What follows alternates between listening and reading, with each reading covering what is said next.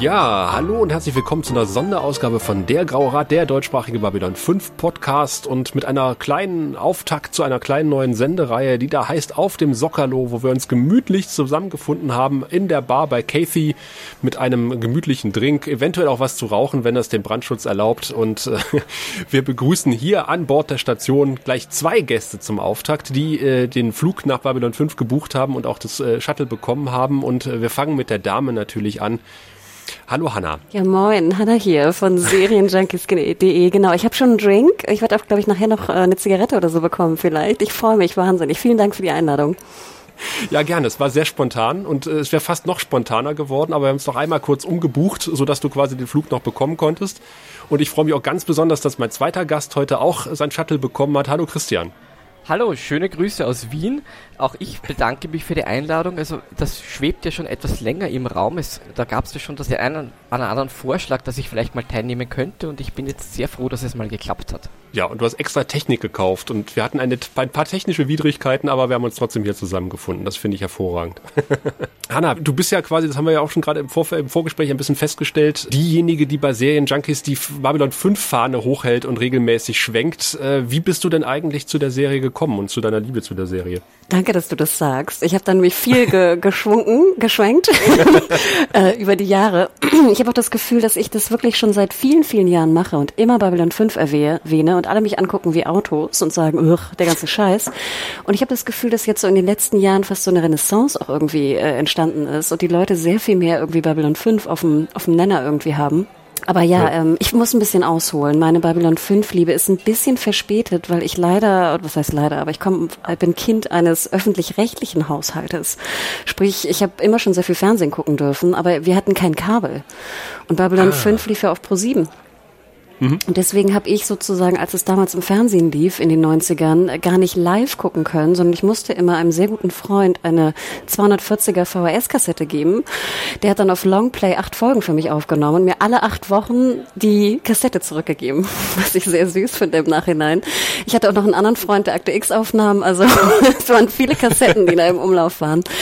Aber deswegen war ich immer acht Wochen eigentlich verzögert und ähm, ich habe nachher dann eigentlich so meine größte Liebe auch wieder entdeckt, als ich äh, Studentin war und dann äh, mir eigentlich einmal im Jahr, das war wirklich äh, fast jährlich, in den äh, Sommerferien eine Woche genommen habe, wo ich einen Rewatch gemacht habe. Und da habe ich auch festgestellt, was so meine Grenzen sind, wie viele Folgen ich hintereinander gucken kann. Denn wir können ja selber mal rechnen, ne? Fünf Staffeln, ja. 24 Folgen und du hast so sieben bis zehn Tage Zeit. Das wird ganz schön knapp.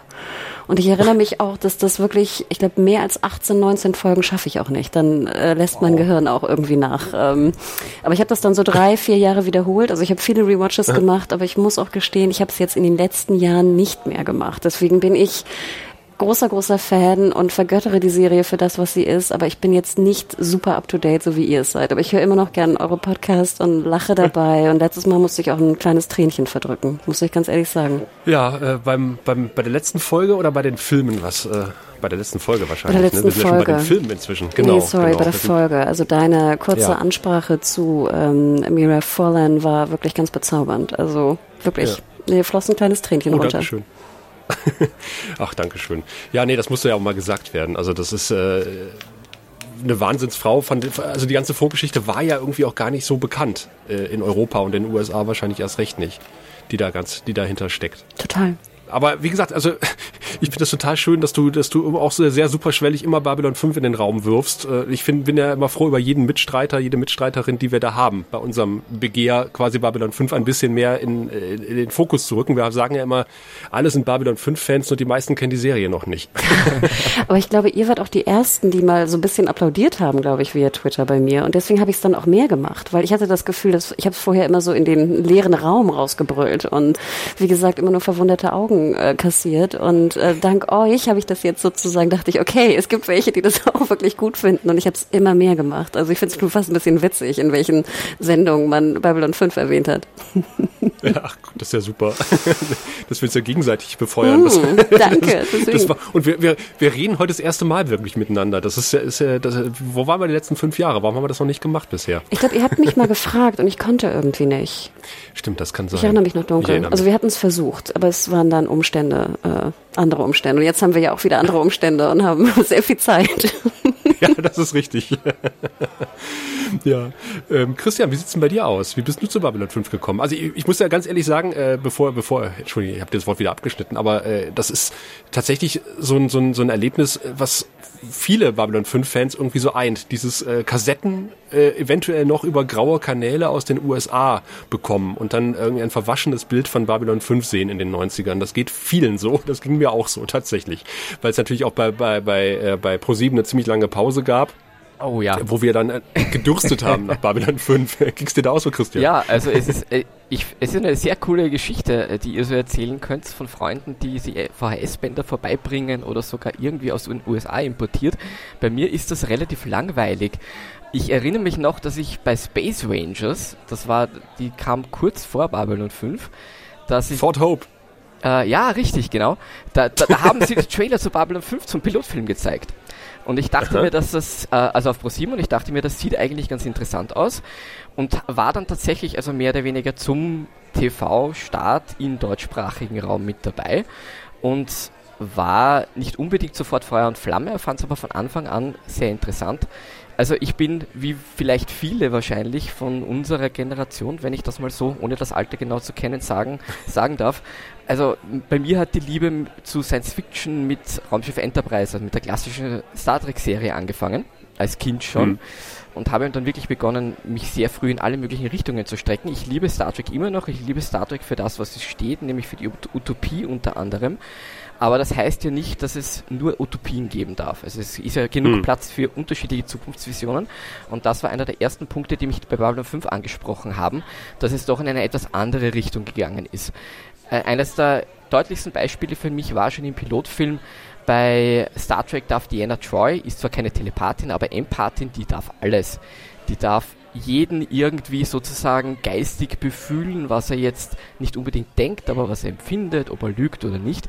Und gleich im Pilotfilm wird klar, okay, es gibt Telepathen, aber die müssen sich an strenge Regeln halten. Das war so der, einer, einer der ersten Haken, wo ich mal gedacht habe, okay, das, das finde ich sehr interessant.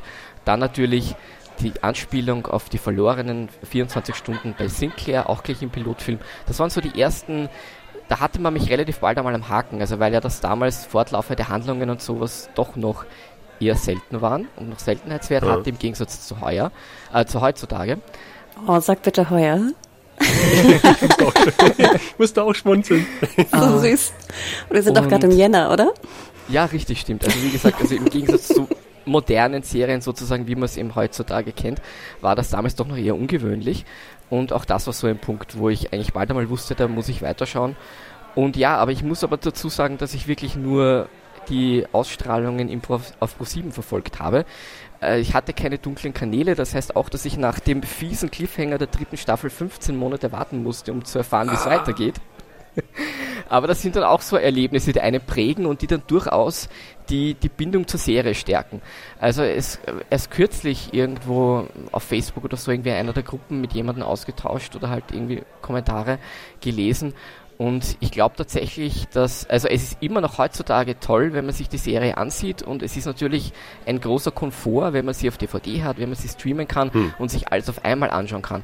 Aber wenn man das damals so verfolgt hat wie wir, sei es jetzt, ob wir acht Wochen auf die nächsten VHS-Kassetten warten mussten oder halt eine Woche auf die nächste Folge, wie auch immer, und du das wirklich über Jahre hinweg verfolgst, denke ich doch, dass da vielleicht doch noch eine etwas engere Bindung zur Serie entstanden ist, wie das im heut, heutigen Binge-Watch-Erlebnis irgendwie ist. Ja, das kann sein. Man genießt es wahrscheinlich auch mehr, wenn man wirklich drauf gewartet hat, eine Woche oder acht, im Fall von Hannah. Ja, total. Also ich, du hast recht. Ich finde, man, man, viele kennen das Gefühl des Wartens gar nicht und dann sozusagen belohnt zu werden. Ne? Das ist auch ein sehr schönes Gefühl, finde ich.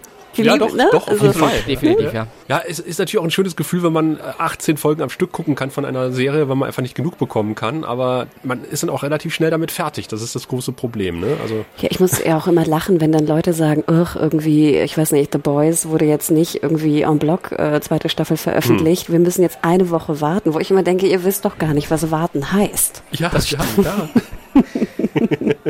ja, das ist richtig. Ja, aber ein, großer Nachteil war ja immer, wenn man jetzt äh, sag mal, Leuten erzählen wollte, also man, das war ja kein Problem, Leuten zu erzählen, wie toll Babylon 5 ist. Nur die, die Verifikation war immer ein bisschen schwierig, weil dann die Antwort war ja, wo wird es denn gestreamt? Und dann stand man erstmal da und sagte so, hm, ja, kauf dir diese DVDs oder besorgst sie dir irgendwo, ne? Das ist halt schwer, da neue Leute ranzuführen, wenn so eine Serie nicht im Streamer ist.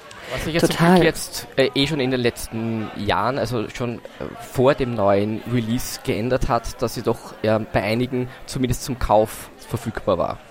Ja, aber ich glaube, äh, die Hemmschwelle da für eine, für, eine, für eine Serie aus den 90ern pro Folge drei Euro irgendwie zu bezahlen, ist, glaube ich, relativ hoch. Also da muss man schon ein großer Fan der Serie sein oder ein großes Vertrauen zu den Leuten haben, die sagen, guck's dir an, das Geld ist es wert. Das ist ich glaube, das ist günstiger, sich die DVDs irgendwo gebraucht zu schießen. Wobei es ja trotzdem bei, in Deutschland ja immer noch ausgestrahlt wird. Ich glaube, es ist ja jetzt auch gerade wieder hm? eine, eine laufende Ausstrahlung auf Tele 5 oder so. Ja, genau, bei Tele 5, immer vorabends. Ja. Aber ich finde, Leute zu überzeugen, bei Tele 5 jetzt mit Werbung linear Babylon 5 zu gucken, ist noch mehr Überzeugungsarbeit. Also dann äh, muss, muss Man muss sich halt entscheiden, will man es lieber billig und gratis haben und versucht es einfach mal oder investiert man halt doch ein bisschen Geld und gibt der Serie so eine Chance. Ja. Also ich gebe dir, ich geb dir recht, ich konnte zum Beispiel wenig Leute überzeugen, weil ich auch immer dachte, die zu überzeugen, jetzt die DVD-Box für irgendwie, ich weiß nicht, 60 Tacken in, in UK zu kaufen oder so und dann enttäuscht zu werden von der doch relativ langsamen ersten Staffel. Das, also ich fand die erste Staffel, ich weiß, es gibt auch viele, die lieben die, aber ich fand, das war auch immer schon eine große Hürde, gerade in der heutigen Zeit, wo Leute gewohnt sind, dass nach drei Folgen schon irgendwie äh, alles losgeht. Deswegen habe ich sie meist auch wenig Leuten empfohlen, die jetzt nicht wirklich harte Sci-Fi-Fans sind, die sie immer schon auf der Liste hatten und sehen wollten. Ja. Da würde ich durchaus zustimmen. Ich glaube tatsächlich, dass die erste Staffel besser funktioniert bei der Zweitsichtung, bei der Drittsichtung ja. und so weiter und so fort, weil du deine ganzen Verknüpfungen schon kennst und erkennst die Anspielungen auf zukünftige Ereignisse. Wenn du das zum ersten Mal siehst, ist es und vor allen Dingen aus den heutigen Sehgewohnheiten, so wo es einfach wirklich, du hast, du hast zwei, drei Folgen, also wenn du nicht nach zwei, drei Folgen irgendwie dich die Serie am Haken hast, dann schaust du dir halt was anderes an, weil wir so ein Überangebot haben. Und dementsprechend dieses sehr, dieser sehr langsame Einstieg, da braucht man schon einiges an Geduld. Also das ist definitiv richtig. Was ist denn eigentlich dein, dein Background? Oder euer Background? Habe ich das, äh, haben, haben, ich weiß ich gar nicht. Äh, Sci-Fi-technisch? Nee, nee, beruf, beruflich oder? sozusagen, weil du, du, du philosophierst gerade, wie so ein typischer Serienjunkie das machen würde, der irgendwie den ganzen Tag nur in der Redaktion sitzt und Serien-News schreibt. Deswegen, äh, sorry, wenn ich noch einmal kurz fragen darf. Vielleicht interessiert das die Hörer ja auch. Ja, also ich bin, ich habe einen, einen ganz klassischen, äh, langweiligen Brotjob in einer Finanzabteilung, mit dem ich mir sozusagen das Geld verdiene, das ich dann in Serien und Filme und Kino und so weiter investieren kann aber ich fröne sozusagen meiner Leidenschaft, was Serien und Film betrifft, äh, indem ich als Hobbyprojekt in meiner Freizeit für die Seite Fictionbox Kritiken schreibe. Ah, okay. Also dort lasse ich dann sozusagen mm. das. Okay. das, ist so, so das ist so der, das ist so der Ausgleich ganz einfach für den, für den doch etwas trockeneren Bürojob, sage ich. Und Serien jetzt nur speziell Sci-Fi oder alles? Oder vieles, sagen wir mal so. Vieles, ja. Also nicht, also ein, ein gewisser Schwerpunkt sicherlich auf Science Fiction, weil auch da eine große Vorliebe von mir ist, aber also in, in, in vielen verschiedenen Bereichen. Okay, cool. Tja, mit sowas Aufregendem kann ich nicht dienen. Ich arbeite nur in den Medien, beim öffentlich-rechtlichen Rundfunk. Oh. aber kannst du da auch Inhalte bringen zu, naja, kannst du ja auch Serieninhalte bringen, ne? Und Sci-Fi hoffentlich. Ab und zu mal vielleicht das wird schwierig, bei einer öffentlich-rechtlichen Landeswelle irgendwie Babylon 5 Zitate unterzubringen, aber ich habe es auch schon mal geschafft und es ist sogar durchgegangen. Oh, es wird keiner gemerkt haben, aber äh, zumindest habe ich es versucht. Ich habe, äh, war mal versucht bei einer Live-Schalte am Revier meines Jacketts ein, ein Psychor-Button zu tragen, aber ich wurde doch gebeten, das abzunehmen. Schade. Ja, ich habe mich auch gefragt, ob manche das irgendwie denken, das wäre irgendwie ein, ein, äh, hier ein Nazi-Symbol oder sowas. Ja, eben. Also muss man aufpassen. Ich, äh, ich habe lange Zeit in den 90ern und frühen 2000ern so ein Erdallianz-Abzeichen an der Jacke getragen, aber ich bin auch nur einmal angesprochen worden drauf. äh, leider. Also es hat ja so ein bisschen gezeigt, auch wie der Stellenwert von Babylon 5 dann doch relativ schnell wieder äh, verschwunden ist. Was ja in den 90ern tatsächlich mal eine Zeit lang äh, als die große Konkurrenz zu Star Trek gehandelt wurde. Und, und, dann aber sang- und klanglos wieder in der Versenkung verschwand. Total. Also DS9 hat ja auch sehr viel mehr Zuschauer gehabt, glaube ich, auch in Deutschland, mhm. ne? Und sehr viel mehr Fans und war ja auch ein bisschen zugänglicher vielleicht anfangs, äh, auch durch dieses Star Trek-Brand logischerweise. Aber es ist so süß, nochmal kurz auf deine Geschichte. Ich hatte früher auch ein Psychor-T-Shirt sogar. Und es ist so witzig, cool. dass man sich immer hofft, dass irgendeiner einen anspricht, ne, drauf. Mich hat nie jemand angesprochen. nie. Ich habe ja im, im E-Mail-Footer, im Dienstlichen tatsächlich auch einen Auszug aus der Deklaration der Prinzipien. Das hat mich auch noch keiner drauf angesprochen. Oh Gott, wie süß. Ja, witzig, wo man es überall so reinbaut ne? und immer nur hofft, dass einem das irgendwie auffällt. Hm. Ja, leider bisher noch selten passiert, aber ich fand es sehr schön, damit hätten wir vor fünf Jahren, als wir dieses Podcast-Projekt gestartet haben, auch nie gerechnet, dass tatsächlich so viele Babylon 5-Fans noch da draußen sind und jetzt sagen, Mensch, äh, endlich redet mal jemand drüber und endlich äh, kommt, spielt das mal wieder eine Rolle. Und wir haben es jetzt auch gerade gemerkt, als die Ausstrahlung auf Tele 5 gestartet ist, dass auf einmal auch bei Twitter Babylon 5 jetzt nicht getrendet hat, aber zumindest auf einmal Leute, von denen wir vorher nicht gehört haben, auf einmal über Babylon 5 getwittert haben. Und das äh, fand ich auch großartig. Ich finde das sehr schön, dass die Serie immer noch, also nach bald 30 Jahren neue Fans findet. Man kann nur hoffen, dass es so weitergeht und ich glaube auch, dass die neuen Veröffentlichungen, wo wir jetzt dann früher oder später dazukommen werden, sicherlich auch viel dazu beiträgt. Also meine Sorge der letzten Jahre, also so schön es auch immer ist, wenn, wenn man merkt, dass immer wieder neue Leute dazukommen, die sich die Serie anschauen und ihren Chance geben. Aber ich hatte wirklich die Sorge mit wenn du nicht irgendwie eine Art HD-Transfer hast, hm. was einfach momentan äh, gang und gäbe ist, dass die innerhalb der nächsten 10, 20 Jahre vollkommen von der Bildfläche verschwindet. Also das war wirklich eine Sorge, die ich hatte. Insofern freue ich, also ist das einer der Hauptgründe, warum ich mich so sehr darüber freue, dass sich da jetzt doch endlich etwas getan hat ich glaube, das war auch der Haupthemmschuh, dass die Serie nicht bei einem Streamer erschienen ist, weil wahrscheinlich viele Leute gesagt haben, also du kannst in einem Netflix äh, oder Amazon nicht einfach eine, eine SD-Serie mit unterbringen in, in, ja. in schlechten 16 zu 9 weil das sieht einfach matschig aus und dann sagen alle so, was ist das? Nee, ich gucke was anderes. Kann ich mir jedenfalls vorstellen. Total. Und deswegen bin ich auch sehr dankbar für HBO Max, ne? weil ich glaube auch jetzt genau, wie du eingangs auch sagtest, dass die Verfügbarkeit jetzt im Stream, also im Paket, dass das einfach, mhm. dass da wirklich mal ein paar Leute vorbeischauen werden, gerade die, die natürlich wissen, was Babylon 5 immer unter Sci-Fi-Nerds für eine Rolle gespielt hat. Also ich glaube, da wird es noch einen ganz schönen Push geben. Dann irgendwann auch vielleicht, ja, wann auch immer HBO Max vielleicht mal in Deutschland erscheint, äh, vielleicht auch bei uns mal im Stream vorhanden sein. Und deswegen, also lieber Grauer Rat, ich glaube, eure Abrufe werden noch wahnsinnig steigen, weil es da, glaube ich, immer mehr Fans äh, von geben wird. Das hoffen wir doch. Und dann sind wir mit der Serie durch. Ne? Hätten wir ein bisschen später angefangen. Könnt ihr wieder Verdammt. anfangen. Könnt ihr einen Rewatch machen. Einfach, genau. einfach nochmal von vorne beginnen, ja.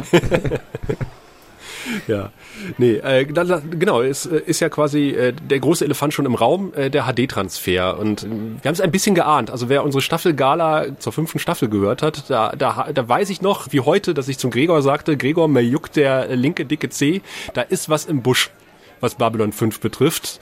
Und ich konnte mich auf meinen linken dicken C verlassen. Es war tatsächlich was im Busch. Und äh, es war ja am Anfang erstmal so ein bisschen Verwirrung, was genau es eigentlich mit diesem Transfer auf sich hatte. Aber ich freue mich, Christian, dass du quasi in die Bresche gesprungen bist und sofort äh, diverse Euros investiert hast und gesagt hast, ich teste das jetzt mal. Ja, also ich habe das natürlich dann sehr wohl mit anderen geteilt, weil es sollen andere auch was davon haben. Ich habe es aber natürlich, also die Euros habe ich tatsächlich in erster Linie für mich investiert, muss ich ganz ehrlich zugeben, weil einfach ich neugierig war.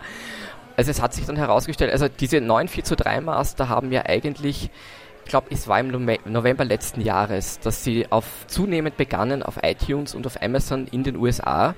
Also da hat man begonnen, die 16 zu 9 Fassungen durch diese 4 zu 3 Fassungen auszutauschen. Genau. Und es, und es wusste zumindest, hätte ich nichts mitbekommen, eigentlich keiner, wie es dazu kam und was es damit auf sich hat. Und äh, lange Zeit waren die wirklich nur in den USA verfügbar, bis äh, zufällig auf Twitter in einem Dialog ich irgendwie eh mit, mit, mit, mit dem Grauen Rat äh, aufmerksam wurde, dass es jetzt scheinbar bei uns auf iTunes oder sowas äh, die ebenfalls gibt. Und dann habe ich sie eben bei Amazon bei uns entdeckt in Deutschland, bei Amazon Prime. Eine Staffel waren jetzt 9 Euro. Ich habe mir gedacht, ich versuche das einfach mal und habe dann tatsächlich herausgefunden, dass das in der Tat, also wenn man sich die Originalfassung gekauft hat, dann waren das in der Tat die 4 zu 3 Fassungen, die neuen. Und ich fand es einfach spannend, das zu vergleichen, nachdem doch einige schon geschwärmt hatten von diesem neuen Transfer habe ich mir parallel die DVD rausgeholt mhm. und halt ein paar Screenshots gemacht, um es einfach mal zu vergleichen und sozusagen die Stärken und die Schwächen vom Transfer hervorzuheben. Wobei ich auch sagen muss, das war halt wirklich noch in der SD-Variante, also in noch nicht hochauflösend. Das hochauflösende Bild, das wir jetzt auch seit gestern genießen können, macht dann schon noch mal einiges mehr her. Das wäre meine Frage gewesen. Also das, was im Oktober oder November rausgekommen ist, das hat ja auch JMS so ein bisschen überrascht offensichtlich und äh, der hat ja selber bei Twitter irgendwie Bildvergleiche irgendwie gepostet. Das ist war aber noch nicht dieser HD-Transfer, den wir jetzt haben. Ich bin mir sicher, dass es das gleiche Master ist grundsätzlich. Mhm. Also von dem, was ich bis jetzt verglichen habe, schau, ist das quasi eins zu eins identisch. Also ich gehe davon aus, dass es tatsächlich schon das gleiche Material grundsätzlich war. Es heißt ja, dass Warner das äh, in 4K abgetastet hätten. Mhm. Und dann haben sie es auf HD runterskaliert. Und ich gehe davon aus, dass sie es damals eben auch auf SD runterskaliert haben. Und dass das die ursprüngliche Fassung war, die sie dann an iTunes und Amazon ausgerollt haben. Und haben sich die HD-Variante vorerst einmal für den HBO Max-Start in der Hinterhand gehalten. Aber von den Vergleichen, die ich angestellt habe, bin ich mir zu 99% sicher, dass es nichtsdestotrotz grundsätzlich das gleiche Bildmaterial ist und das gleiche Remaster ist, das jetzt sowohl der SD als auch der HD-Variante zugrunde liegt. Okay, aber die Weltraumsequenzen, die CGI-Sequenzen und vor allen Dingen auch die äh, Compositing-Sequenzen, wo ja quasi CGI und Realbild gemischt ist, was bei Babylon 5 ja öfter mal vorgekommen ist, das hat man ja immer gesehen auf der DVD. Jetzt wird das Bild matschig. Jetzt wissen wir, jetzt kommt gleich ein CGI-Schuss oder sowas noch mit ins Bild. Äh, wie ist denn das gelöst? Da dürfte man die ursprüngliche 4 zu 3 Fassung genommen haben. Wenn ich es richtig verstanden habe, gab es, also hat man damals, bevor man die TV-Fassung an die Senderstationen weitergegeben hat, die komplett fertige Fassung noch einmal auf einen 35 mm Film weggespeichert und ah. sozusagen zur Seite gelegt äh, mehr oder weniger, um, um, den, um die wirklich letztgültige Fassung gesichert auf, äh, auf Lager zu haben. Mhm. Und das dürfte jetzt genau diese Fassung sein, die man jetzt in 4K nochmal abgetastet hat und dann entsprechend runterskaliert hat. Das heißt, man hatte die Effekte, die Composite Shots und natürlich auch die Realaufnahmen in 4 zu 3 und es war unter Anführungszeichen nur mehr eine Frage, dass dann hoch zu skalieren, mehr oder weniger. Also die CGI-Effekte lagen natürlich nur in geringerer Auflösung vor, mhm. aber man hat sie halt dann entsprechend so gut als möglich jetzt auf das neue Format hochgerechnet und angepasst. Sie sehen jedenfalls jetzt so gut aus, wie sie auf DVD noch lange nicht ausgesehen haben und möglicherweise sogar etwas besser als damals im Fernsehen, weil man es doch zumindest auf HD hoch, hochskaliert und hochgerechnet hat. Ja, wenn ich das richtig verstanden habe, waren ja die Raumsequenzen ja auch künstlich äh, auf 16 zu 9 beschnitten. Ne? Man hat ja das Bild genommen, was man hatte und hat es quasi, ja, dadurch hat es ja. ja doch mal gelitten. Genau, also wenn du natürlich in ein 4 zu 3 Bild reinzoomst, weil du oben und unten was abschneidest, dann leidet natürlich die Qualität drunter. Dann kam zusätzlich noch das Problem dazu, da gab es Unterschiede zwischen den europäischen und den, und den amerikanischen DVDs. Bei den europäischen DVDs war es so, also ich hatte immer den Eindruck, die haben einfach oben und unten gleich viel abgeschnitten, ohne darauf zu schauen, was denn eigentlich im Bild zu sehen ist was dann zu so lustigen Phänomenen wie den abgetrennten Köpfen führte, okay. die man immer wieder beobachten konnte. Und für die amerikanische DVD, da hat man tatsächlich, also grundsätzlich hast du das gleiche Problem mit dem Reinzoomen, aber da war man tatsächlich so gescheit zu schauen, was ist denn da eigentlich zu sehen in dem Bild. Das heißt, äh, du, dieses Phänomen der abgeschnittenen Köpfe findest du auf deinen amerikanischen DVDs weitaus seltener bis nie eigentlich im Vergleich zu dem, was wir serviert bekommen haben. Also das allein war ja schon mehr oder weniger ein Fortschritt. Aber klar, also das gegen das Reinzoomen konntest du und dass du dann Auflösung verlierst, konntest du natürlich auch bei den amerikanischen DVDs nichts machen. Ich bin ja ein bisschen abgeschreckt, was so HD-Remakes von Serien betrifft, äh, von, von, von, von Buffy was ja auch in 16 zu 9 dann irgendwie äh, auf, auf DVD nochmal ein bisschen aufgehübscht in Anführungszeichen rausgebracht wurde, wo auf einmal dann äh, Kameraleute im Bild waren und äh, man die Nachtsequenzen künstlich auf Tag äh, hochgerechnet hat, so dass Buffy und Angel dann irgendwie im taghellen Strand äh, standen und sich geküsst haben, wo, wo, ich, wo ich die Hände beim Kopf zusammengeschlagen habe und gesagt habe, das kann nicht sein, das ist ein Vampir. Das ist das Tragische ähm, an Babylon 5 und an diesen DVD-Veröffentlichungen weil man hat ja grundsätzlich auf 35 mm Film gedreht. Und man hat natürlich damals, weil es das gängige TV-Format war, in erster Linie auf das 4 zu 3 Format geschaut. Man war aber immer darauf bedacht, darauf zu achten, dass eben nicht irgendwelche Crewmitglieder hm ein Mikrofon, eine Kamera, das Ende des Sets oder sonst irgendetwas in 16 zu 9 Bild zu sehen wäre.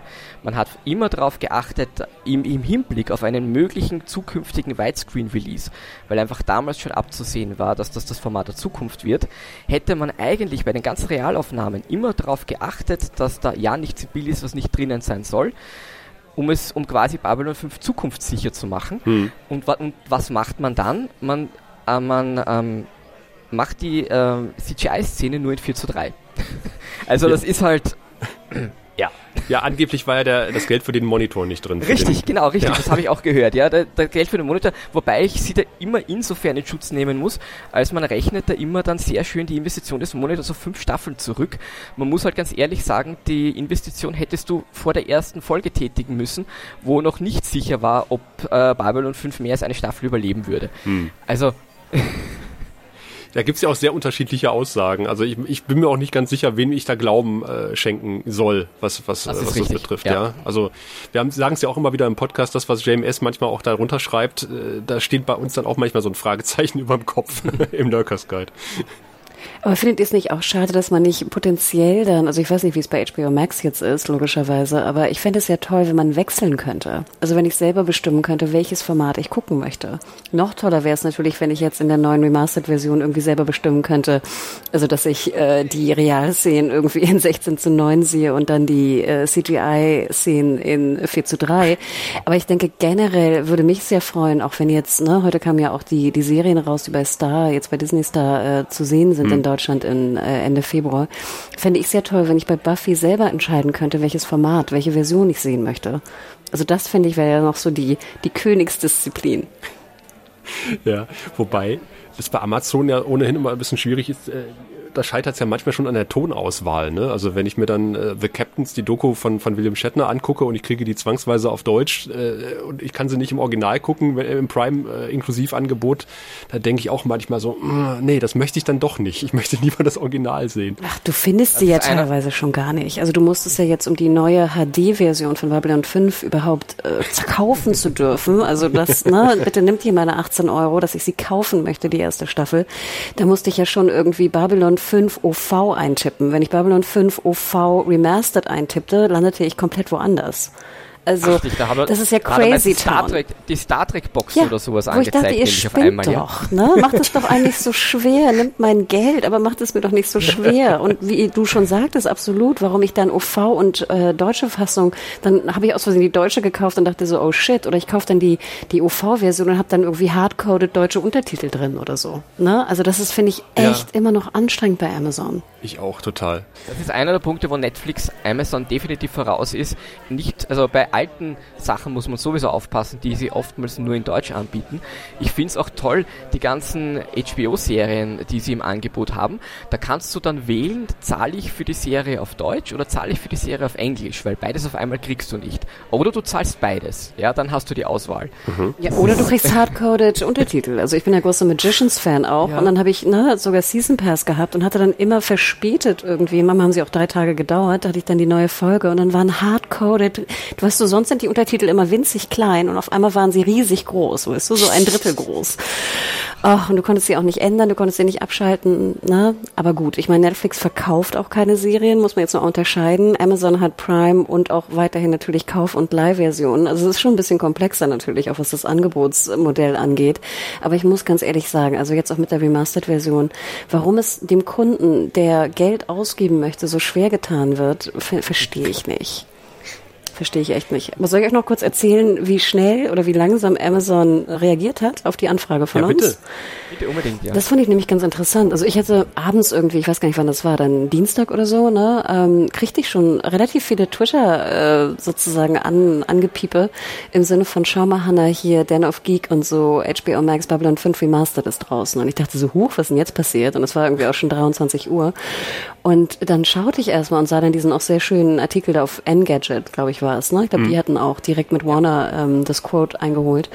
Und ich dachte so, ach Wahnsinn, okay, das muss morgen in der Redaktion, ne? muss das irgendwie großes Thema sein. Und dann habe ich, glaube ich, um relativ früh morgens dann, glaube ich, die Mail abgeschickt an die Agentur, also die PR-Agentur von äh, Prime Video. Louis ist das, glaube ich.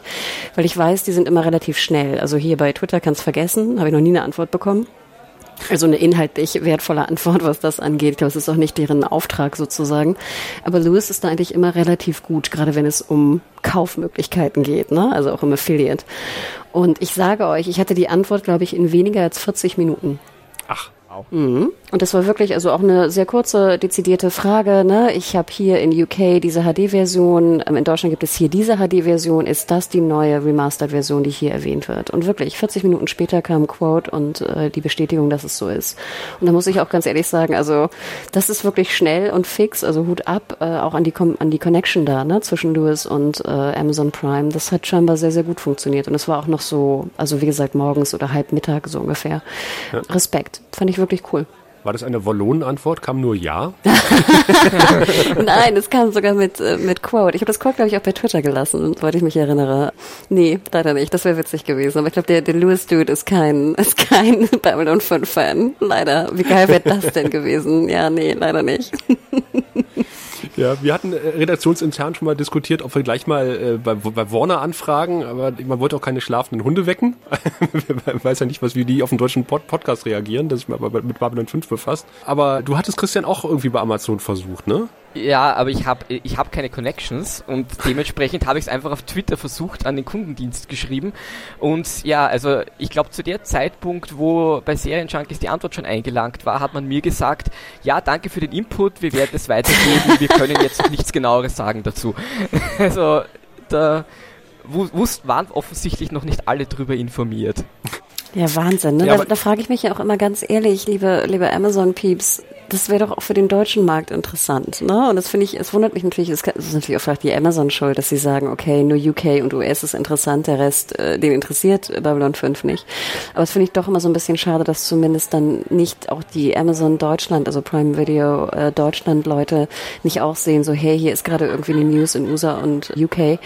Dann äh, machen wir vielleicht auch mal eine PM oder briefen zumindest unsere PR-Peeps, dass sie auch Bescheid wissen oder so. Das finde ich immer so ein bisschen schade. Also dass Babylon 5 da, da irgendwie noch nicht so die die Bank ist, dass man denkt, auch deutsche Fans könnten sich dafür interessieren.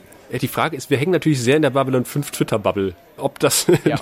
es, es, war natürlich bei uns ein Sturm im Wasserglas, ging, ging mir ja genauso oder uns, dass, dass wir auch angetwittert wurden als Grauer Rat, äh, da tut sich was mit, also man kriegt ja den, den Artikel dann gleich fünfmal äh, oder, oder mehrfach auf diversen Kanälen zugespielt. Und äh, man muss ja sich äh, auch erstmal selber einen Überblick verschaffen. Aber ich glaube, diesen Sturm im Wasserglas ist tatsächlich auch nur ein Sturm im Wasserglas, der außerhalb unserer Bubble auch kaum wahrgenommen wird. Ich glaube. Also die Zu kurze Klammer, die Zugriffe, was den Artikel angeht, waren ziemlich hoch. Ach, okay. Deswegen, also das ist jetzt, sage ich mal, ja vielleicht, klar, kannst du ja auch sehen bei Google, wie hoch die Anfrage war, aber wir haben sehr viel ja. Traffic bekommen. Klar, haben auch wenig andere drüber geschrieben. Ne? Wenn Bridget eine zweite Staffel bestellt wird, schreibt ja jeder drüber. Mittlerweile auch, ich weiß nicht, die Bildzeitung und Spiegel Online oder so. Nee, der lief sehr, sehr gut, überraschend gut bei uns, der Artikel. Also es haben dann scheinbar doch die, die Fans dann irgendwie doch realisiert. Ja, ich war äh, verwundert, so traurig der Anlass halt war, äh, wie sehr der Tod von Mira Furlan äh, medial wahrgenommen wurde. Total, total, ja. Wahnsinn. Also auch im Vergleich zu früheren Babylon 5 Darstellern, die, so, die schon von uns gegangen sind, wo man vergleichsweise wenig gehört hat. Aber da könnte natürlich durchaus ihr europäischer, jugoslawischer Hintergrund und ihre Herkunft ebenfalls eine Rolle gespielt haben. Und Lost vielleicht ja, auch, ne? Lost, genau. Aber hat mich auch gewundert, du hast absolut recht. Ich hatte das Gefühl, selbst so, so People-News-Seiten hatten dann irgendwie davon berichtet, wo ich auch dachte so, okay, ähm, habt ihr scheinbar irgendwie Slow News Day, ne? Wenn ich hart gut, bin. Das, ne? das kann natürlich auch sein, ne? Ich meine, äh, als Jerry Doyle gestorben ist, war kein Corona. Und jetzt gibt es wahrscheinlich nicht so viel zu berichten und so blöd das klingt, ist man wahrscheinlich dann als Medienschaffender froh über jeden, der stirbt. Das ist halt, hm, ja, ja na, hart, dann das ja. Geschäft. Ja. Ja, aber ich glaube wirklich, das hat mich aber auch gewundert. Interessant, dass du das sagst. Ja, fand ich echt auch erstaunlich. Ja, also auch große mhm. Titel ja. und, und, und News-Aggregatoren, wo ich dachte so, huch, dass denen eine Babylon 5 Schauspielerin auch dann mit, mit Fotos äh, von, von Dylan, also mhm. wo sie als Dylan auftritt und nicht halt in ihrer Rolle als Lost oder halt vielleicht auch beides mal. Aber das hat, glaube ich, Babylon 5 auch nochmal sehr ins Bewusstsein katapultiert von vielen Leuten. Aus einem sehr traurigen Anlass natürlich, aber äh, war schon bemerkenswert.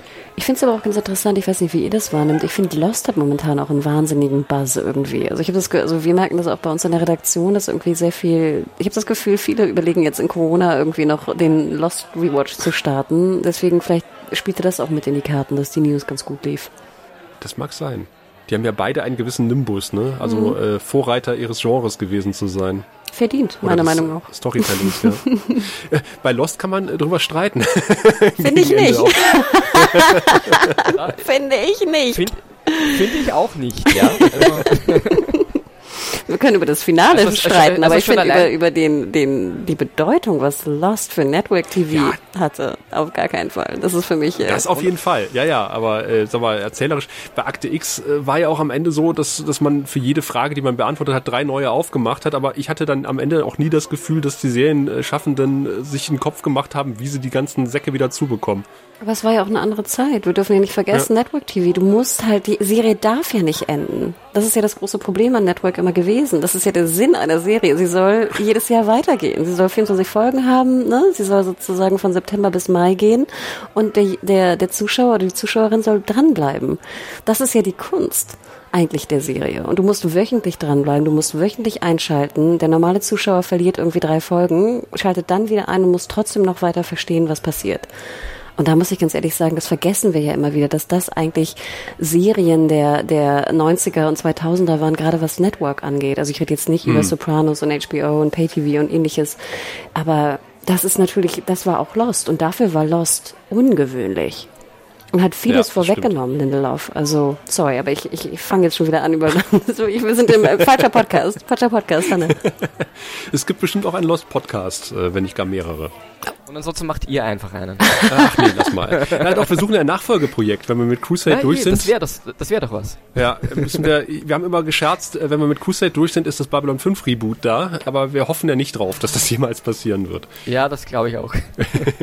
Ganz ehrlich. Aber was wir auch gel ge gelesen haben oder was ja dann auch irgendwie so äh, in die Bubble geschwemmt wurde, ich habe das erste in der- in der Babylon 5 Facebook-Gruppe davon gelesen, war ja ein Screenshot von der äh, DVD-Magazin-Seite, wo dann irgendwie für März eine Blu-ray angekündigt wurde für, von Babylon 5. Ich weiß nicht, ob ihr euch damit schon mal ein bisschen befasst habt. Die ersten Gerüchte kamen, glaube ich, eh auch im November letzten Jahres auf.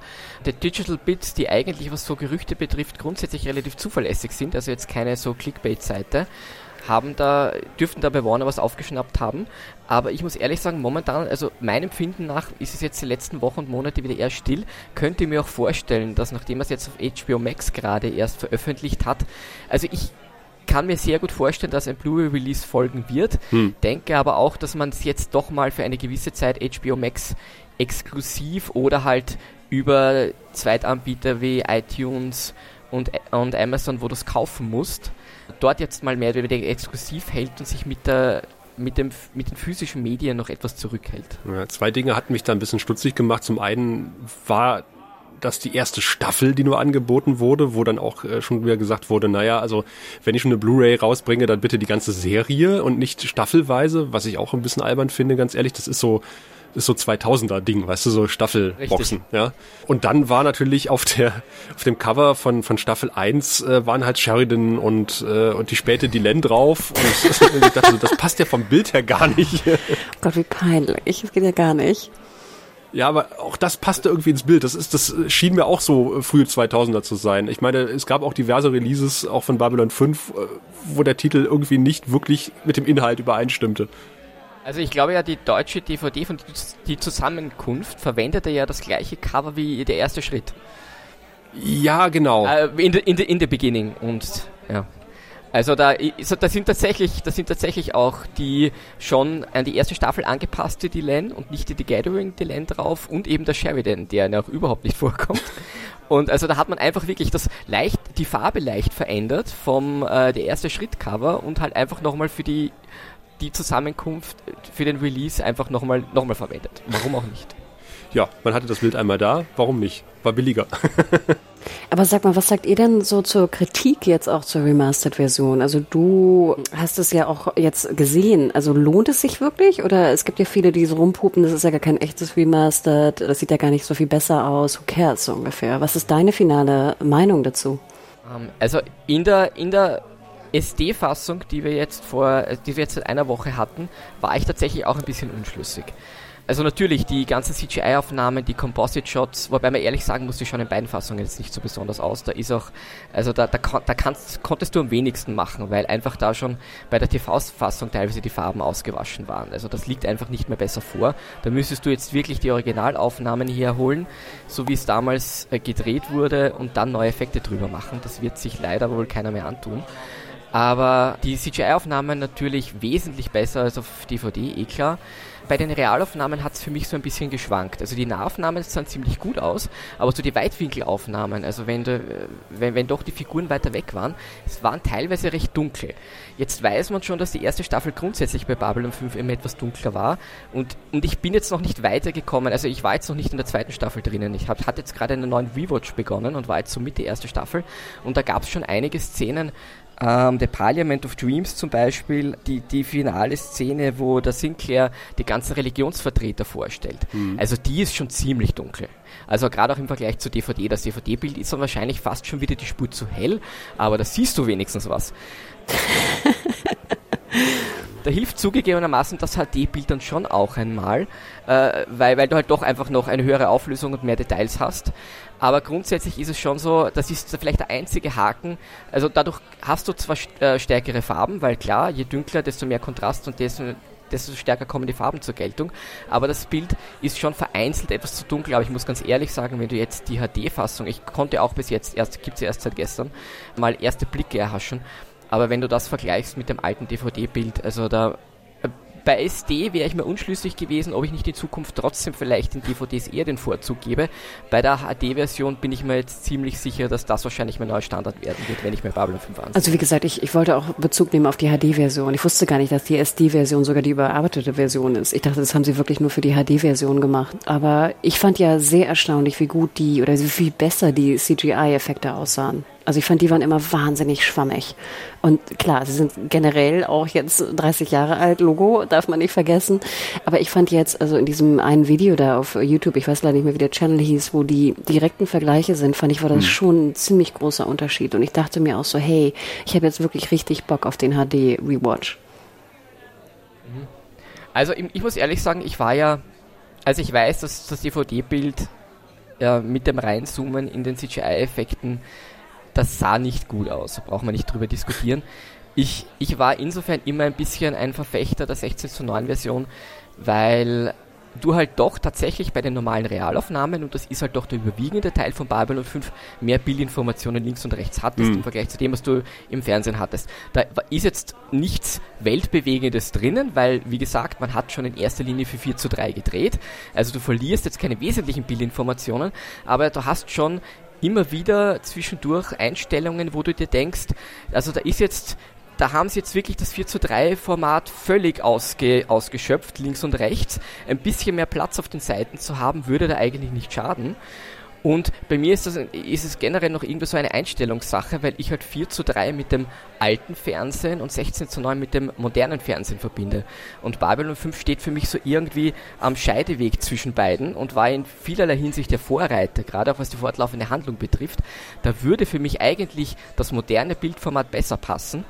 Insofern tut es mir schon ein bisschen leid, dass man halt nicht wirklich zu den Original äh, 35mm Filmaufnahmen zurückgegangen ist.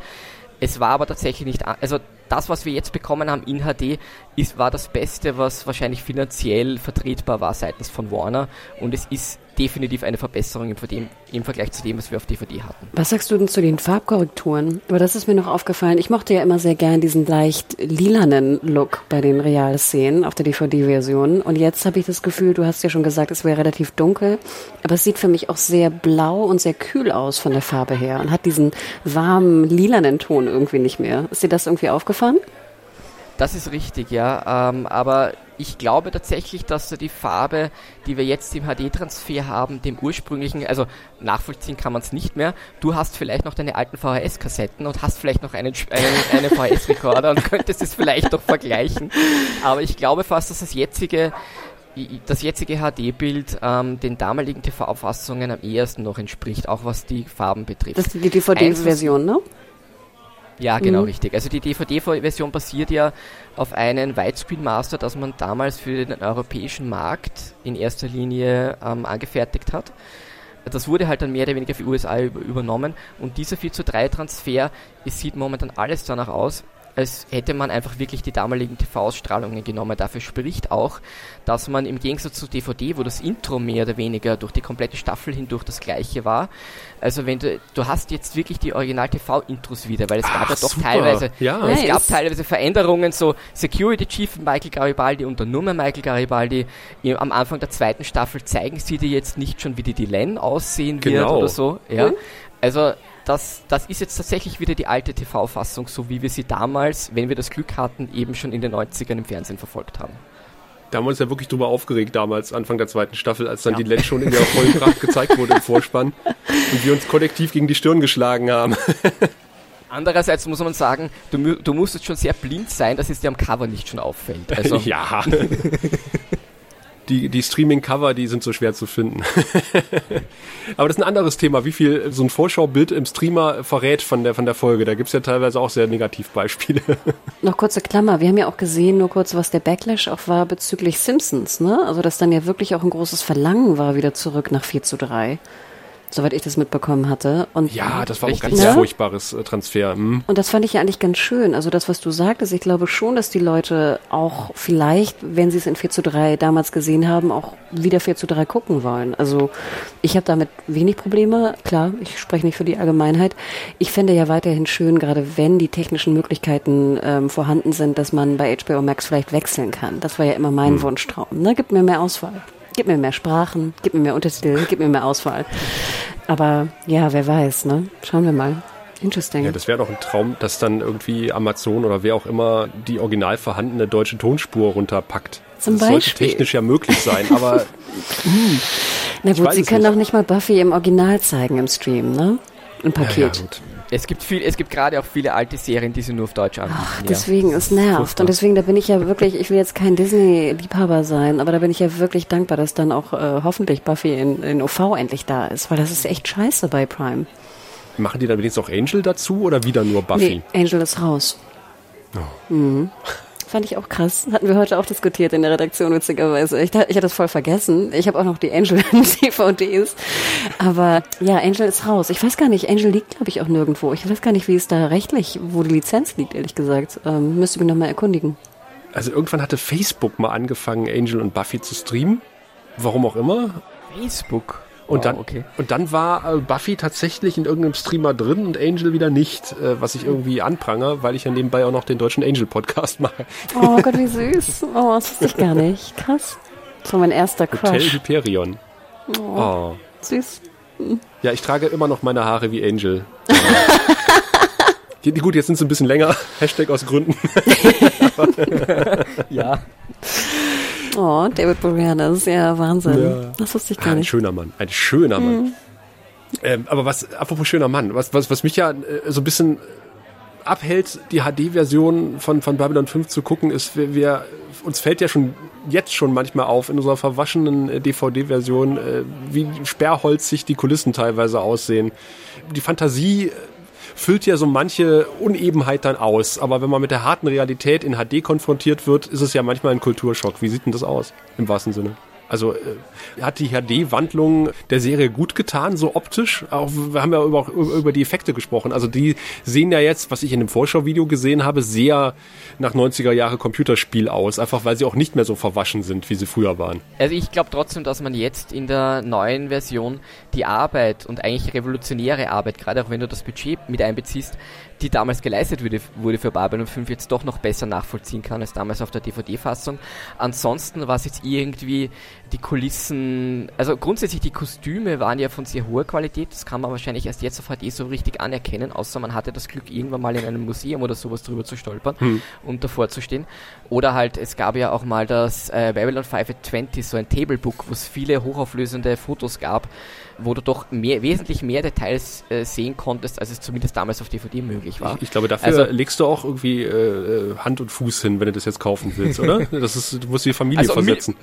Mittlerweile ja. Also Ja. mit, mittlerweile auf jeden Fall. Damals, wie es rausgekommen ist, war es noch im vertretbaren Rahmen. Nachdem es ja mittlerweile schon lange out of print ist, musst du mittlerweile ganz schön viel Kohle hinlegen dafür. Aber ich muss ehrlich sagen, also was jetzt so alte Kulissen oder sowas betrifft, ich bin da wahrscheinlich der falsche Ansprechpartner, weil ich bin grundsätzlich großer Retro-Fan. Ah. Ich kann mir immer noch, ich kann mir immer noch alte Serien anschauen und genieße das immer noch. Also mich stört so etwas nicht. Also von dem her. nee, da, da stoßen wir ins gleiche Horn. Also das ist ja, wenn du Leuten Babylon 5 empfiehlst, die etwas böswillig sind, dann kriegst du die Antwort, ah ja, hier, das ist ja die Serie mit den schlechten Effekten, die so ganz billig aussieht. Und äh, dann sage ich, ja, aber du hast dich äh, unglaublich schnell dran gewöhnt. Die Serie hat eine ganz eigene Ästhetik und Optik und äh, du, du weißt sie zu würdigen. Spätestens nach der zweiten Folge weißt du halt äh, zu würdigen, dass, dass, die, dass die Aliens erstmal alle unterschiedlich aussehen, aber trotzdem ein, ein konsistentes Design haben. Also man weiß sofort, okay, das Schiff passt zu den Minbari, weil die Minbari halt so und so aussehen, aber auch nicht jeder Minbari sieht gleich aus. Äh, das fand ich auch immer toll bei Babylon 5. Ich sage immer, wenn die Story stimmt, dann Genau. Ist ja auch Richtig. das Suspension of Disbelief da und dann kann ich der Serie viel verzeihen, im Gegensatz zu vielen modernen Serien, die zwar optisch toll aussehen, aber ich da sitze und denke so, nee, nee, nee, das passt von der Story einfach nicht. Genau, also ich, mir ist Babylon 5 mit veralteten Effekten wesentlich lieber als irgendetwas wie Star Trek Discovery, das zwar von mir aus super toll aussieht, aber inhaltlich braucht man da aus meiner Sicht nicht diskutieren. Ähm, also Babylon 5 lebt in erster Linie von der Story und den Figuren. Man muss trotzdem auch sagen, also klar, heutzutage sehen, äh, sieht das aus wie ein sehr altes Computerspiel, hm. aber es war damals schon insofern etwas Neues, als dass du mit den CGI-Effekten wesentlich mehr Dynamik in die Szenen hineingebracht hast, als mit normalen Modellaufnahmen und man hat wesentlich viel mehr Farbe reingebracht in den Weltraum, ja. als das damals bei Star Trek der Fall war. Also was das betrifft, finde ich, machen die Szenen auch heutzutage, wenn man die Auflösung ausblenden kann, immer noch was her. Ja, auch die Choreografie. Ich äh, bin ein alter Mann, ich verstehe die Raumkämpfe bei Babylon 5. Das fällt mir bei manchen Serien sehr schwer und auch bei Filmen. Wer schießt da jetzt auf wen und warum? aber, aber kurze Klammer, ich fand deine Fragestellung ganz interessant, was die Sets angeht, weil ich muss auch sagen, ich habe nie die Sets angezweifelt, weil ich fand, die waren völlig okay, also für die damalige Zeit und auch noch für die vielleicht frühen 2000er. Klar, die sehen schon so ein bisschen, ne, auch die Türen und so sieht so ein bisschen einfacher aus als sonst. Aber ich hatte auch das Gefühl, dass die meisten Leute sich weigerten, einen Rewatch zu machen oder generell reinzugehen in die Serie, weil sie immer so völlig abgeturnt waren von den CGI-Effekten. Hm. Und ich, den Eindruck hatte ich auch. Und dann, ja. glaube ich, waren die Sets in Anführungsstrichen nie Thema, weil die CGI ist ja so grotte. Ne? Und natürlich gebe ich euch absolut recht, was die, was die Story angeht. Für mich war auch Babylon 5, klar, damals sah es gut aus, aber die Story, ich sag auch einen, ne, guckt es wegen der Story, logischerweise. Mhm. Aber deine, Christian, ne? Du bist Christian, glaube ich, ne? Ja. Sorry. ähm, Christian, ich fand ja sehr interessant diese Frage, die du gerade so in so einem Nebensatz gedroppt hast. Können Babylon 5 Fans heutzutage Disco mögen? Und ich würde sagen, nein. Du kannst Star Trek Disco ja. nicht mögen, wenn du ein alter Babylon 5 Fan bist. Denn mir geht es genauso. Ich kann es nicht. Ich kann es ich, einfach ich nicht. Ja, also mir ging das damals ja schon mit Deep Space Nine so, muss ich ganz ehrlich sagen. Ach nö. Ähm, Deep Space Nine war cool. Ich weiß, ich weiß, ja, aber meine Meinung ist, dass alles, was Deep Space Nine gemacht hat, hat Babylon 5 davor gemacht und besser gemacht. Gebe ich dir recht, natürlich, sagen, aber ja. dafür fand ich immer noch, hat der DS9 ein hohes Niveau und halt natürlich hm, Babylon 5 ein super hohes Niveau, ne, so. Aber ich muss ja. ganz ehrlich sagen, ich weiß ja nicht, wie es euch geht oder auch was eure Sci-Fi-Bubble sozusagen angeht. Ich kann mittlerweile Disco, ich kann es nicht schauen. Ich, ich, ist, es, ist es eine Qual für mich. Ich habe aufgehört zu gucken nach der vierten äh, Folge und dann habe ich mal sporadisch in die eine oder andere Folge reingeguckt und äh, ja, es haut mich nicht um. Also ich, ich, ich habe immer ganz gerne, wenn ich weiß, wer, wen ich da sehe und, und warum ich, äh, warum die Leute, die ich da sehe, das tun, was sie tun. Und das habe ich bei Disco einfach gar nicht, weil äh, Gregor sagt immer, er weiß immer noch nicht nach der dritten Staffel, wie der Waffenguy heißt auf der Brücke. er ist einfach nur der Waffenguy. Ich schaue es tatsächlich immer noch so aus einem gewissen perversen Interesse, so wie du einem Autounfall nicht vorbei, nicht, nicht wegschauen kannst oder so irgendwie. Und auch aus einem gewissen, also wie soll man sagen, ich habe für die Seite äh, Fiction Box, ich habe bis jetzt noch alles von Star Trek besprochen, was es im Serienbereich gibt. Und den, diesen Schnitt will ich mir sozusagen von Discovery nicht verhauen lassen. Und somit gab es halt jetzt, äh, solange jetzt die dritte Staffel veröffentlicht wurde, mehr oder weniger wöchent, Woche für Woche einen Verriss von mir. Aber wurscht, der, der wird halt rausgehaut. Das muss raus aus mir. Ich bin ja trotzdem immer noch Star Trek-Fan, das ist es ja. Also es gibt ja immer dieses Argument, wenn es dir nicht gefällt, dann hör auf zum Schauen. Aber ich sage mir, also aufhören zu schauen, das bedeutet ja für mich, es interessiert mich mehr oder weniger nicht mehr. Oder ich habe mit dem Kapitel abgeschlossen. Ich bin ja trotzdem noch Star Trek-Fan und ich hoffe ja Woche für Woche entgegen aller Beweise, die, die, die dagegen sprechen, dass, dass es ja doch vielleicht dieses Mal, ja, ja, dass es doch mal gut werden könnte. Und ja. dann wird man immer wieder enttäuscht. Richtig, das stimmt. Aber witzig, ich, nee, ich, ich, wie gesagt, ich kann es nicht. Ich habe wirklich jetzt auch mal versucht, ich glaube, ich bin irgendwann Anfang Dritte oder so raus oder nee, Kann Mitte zweite oder irgendwie so bin ich irgendwo raus. Und ich habe es wirklich versucht. Ich war gut gelaunt, weißt du. Ich dachte so, jetzt habe ich genug Kraft, um das zu ertragen. Ich habe, glaube ich, ich musste wirklich nach sieben, acht Minuten abstellen, weil ich so sauer wurde. Ich merkte, dass ich wütend wurde und ich dachte mir, ich ertrage das nicht. Ich ertrage das gerade nicht. Also gerade jetzt ich nicht. verstehen. Und deswegen, ich wünschte mir, ich könnte so sein wie du und einfach Hoffnung haben, dass sie es irgendwann besser machen und mich dann über so kleine Sachen vielleicht freuen. Ach, das war gar nicht so schlecht. Wie cool. Yay. Ich kann es nicht. Also viel Grund zur Freude bot die dritte Staffel jetzt nicht wirklich. Leider, also. Naja, ich hörte, es sollte, äh, wie so oft, man, man hat am Anfang gedacht, ach, jetzt wird's besser, jetzt haben sie sich gefunden und dann haben sie mit dem Hintern alles wieder eingerissen. Das ist das, was mir zugetragen wurde. Ich kann es auch wirklich nicht beurteilen.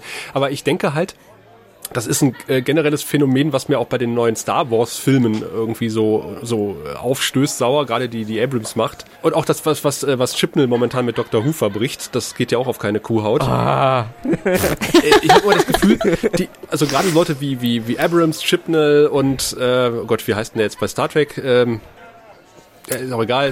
Das ist eine Frau, Kurtzman oder? Kurtzman, oder so irgendwie, ja. Äh, dass die, dass die Szenen im Kopf haben, die die unbedingt haben wollen. Also sie wollen unbedingt das und das sehen auf dem Bildschirm. Und sie wollen unbedingt das und das sehen. Und äh, das ist wie, ich sage mal, wie so ein Kuchen, wo die Zutaten stimmen, aber es wird eine Zutat vergessen. Äh, wir, haben mal, wir haben mal Waffeln gebacken, da haben wir die Eier vergessen. Die haben zwar ein bisschen, bisschen wie Waffeln geschmeckt, aber die sind ja quasi in den Fingern zerbröselt. Und so ähnlich ist das. Du hast irgendwas, was dann aussieht wie so ein fertiges Backprodukt, was auch gut riecht, was, was man auch durchaus als Backprodukt äh, verkaufen könnte und bezeichnen könnte, aber wenn du das irgendwie in die Hand nimmst, zerbröselst dir an den Fingern, weil eine Zutat fehlt. Einfach das, was das Ganze zusammenhält. Nämlich halt eine, eine gute Story. Und man, man, ich habe immer das Gefühl, die denken einfach nur von Szene zu Szene, aber halt das Gesamtkonzept fällt irgendwie hinten runter. Wie eine Fertigmischung, so ne? Als ob du eine Fertigmischung ja. nimmst oder selber machst, ne? Ich habe oft das Gefühl, ja. dass sie, dass sie immer denken, der Zuschauer oder die Zuschauerin ist irgendwie blöd. Mhm. Beziehungsweise nicht unbedingt blöd, aber sie ist nicht klug, auf jeden Fall. Und damit sage ich gar nicht, dass wir jetzt ganz klug sind oder so, auf gar keinen Fall. Und ich, ich kenne auch viele Leute, die ich für sehr, die ich sehr, sehr respektiere, die es sehr gerne gucken, weil sie sich so ein bisschen berieseln lassen oder so. Aber ich habe immer das Gefühl gehabt, dass JMS damals in Babylon 5 dachte, das ist ein aufmerksamer Beobachter, der Zuschauer oder die Zuschauerin, die mitdenken kann. Und hm. das ist etwas, was ich so wahnsinnig vermisse. Das habe ich auch bei Picard vermisst. Ich dachte immer so, fordere mich doch mal heraus. Ich will doch mitdenken. Ich will selber mir sozusagen was erschließen. Aber ihr gebt mir gar nicht die Möglichkeit dazu. Ja, und das, das was alles ihm, sehr in the face. Hm. Genau, und das, was, und das, was ihr mir liefert, ist sozusagen, wie du schon sagst, es ist einfach so hingekloppt und irgendeine Zutat vergessen, weil das Feeling, was ich früher hatte, und klar, ich war auch jünger und was auch immer, aber das hatte ich leider jetzt bei Disco und bei Picard überhaupt nicht. Ich hatte selbst das Star Trek Feeling überhaupt nicht mehr. In manchen hm. kleinen Momenten kam es dann wieder hoch und dann verpuffte das wieder so. Bei PK fand ich es noch schlimmer tatsächlich als bei Discovery, weil äh, da wurden haufenweise neue Fässer aufgemacht, ohne die alten zu schließen. Und wenn man äh, irgendwie den Borg-Kubus, das war ja total atmosphärisch, ganz am Anfang. Also man ist so, die Idee fand ich auch toll. Man ist auf einem verlassenen Borg-Kubus, es gibt ein, ein multi-ethnisches äh, Expertenteam, äh, das die Borg wieder zu, zu, zu den, ja, fast hätte ich fast Menschen gesagt, zu den Lebewesen zurückverwandelt, die sie vorher mal waren. Und die Atmosphäre war auch total toll auf dem Kubus. Und dann wird aber irgendwann gesagt, den brauchen wir jetzt nicht mehr. Der, der, der, der stürzt jetzt ab, der explodiert jetzt. Wir lassen, wir lassen innerhalb von, äh, von zwei Sekunden Seven of Nine das Kollektiv wiederbeleben und sofort werden alle Borg ins All geblasen. Und ich so, what? Warum? Da, da hätte man früher eine ganze Folge von erzählen können. Mhm. Ja, du hast recht. Glaube, das ist auch ein großes Problem. Ne? Das die Zeit natürlich. Ne? Sie müssen nicht mehr die 24 Folgen stopfen ne? für eine ja. Season. Sie haben jetzt nur noch irgendwie 10, 13 Folgen oder so, was auch immer. Sie können wahrscheinlich selber sogar fast ein bisschen Einfluss nehmen, wie viele Folgen es sind. Und denken immer heutzutage in der Serien Binge-Manie müssen wir ganz viel Plot ne, reinbringen. Und dann hm. vergessen hm. sie so ein bisschen, dass ja eigentlich, finde ich, Star Trek auch davon lebte, genau wie du sagtest. Du nimmst eine relativ einfache Prämisse und hm. beleuchtest sie dann von verschiedenen Seiten auf einem Planeten oder was auch immer. Ne? Und das ist dann eine Star Trek Trek-Folge, die auch manchmal ein bisschen langsam war, muss ich ganz ehrlich sagen, auch im Rewatch. Aber das, das war das Schöne ja auch daran. Und da waren ja, finde ich, auch die Genialität, die genialen Momente drin, dass sie wirklich aus der Not heraus 24 Folgen voll machen zu müssen, wahnsinnig kreativ und interessant wurden. Ja, Das war auch eine Stärke von Babylon 5. Ne? Ich habe immer gesagt, du, du setzt Londo und Jikar in einen dunklen Raum mm. und kannst eine Folge füllen. Ja, ja. ja und du brauchst keine tollen Kulissen und Effekte. Ja? ja, und da wissen wir natürlich, ich meine, JMS ist ja auch kein Geheimnis, ne? wie er geschrieben hat. Ne? Das muss ja Wahnsinn ja. gewesen sein. Also das will ich mir gar nicht vorstellen, äh, wie man da in der Woche irgendwie eine Folge rausdrückt, so ungefähr. Ja, äh, der hat einen Output gehabt. Ne? hm. Ja, das ist richtig. Also das ist auch die, die große Kunst dahinter.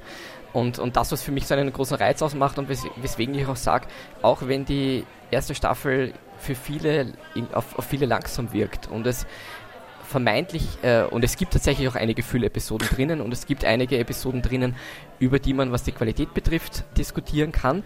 Aber es ist letztendlich trotzdem in jeder irgendein kleines Detail drinnen, das du fürs Gesamtbild ganz einfach brauchst. Und darum könnte ich mir nie vorstellen, jemand zu sagen, ah, die Folge brauchst du nicht schauen. Außer in TKO. Was Nein, nein, nein. Uh, watch your back. Ach Gott, watch ja, your watch back, your back. Ihm, ja. Also auch selbst, selbst da. Aber das ist doch auch ungewöhnlich, dass du einen Macher hast wie JMS, der einfach am Anfang schon ganz klar die Geschichte wusste. Ne? Und der die Geschichte ja auch schon komplett eigentlich aufschreiben kann. Und natürlich kannst du dann auch Hinweise bringen. Das gibt's ja, ja heutzutage gar nicht mehr. Richtig, ne? Du ja. gehst zu Netflix und sagst, hier, ich habe irgendwie einen Pitch für die erste, für die erste Staffel, das sind die Folgen.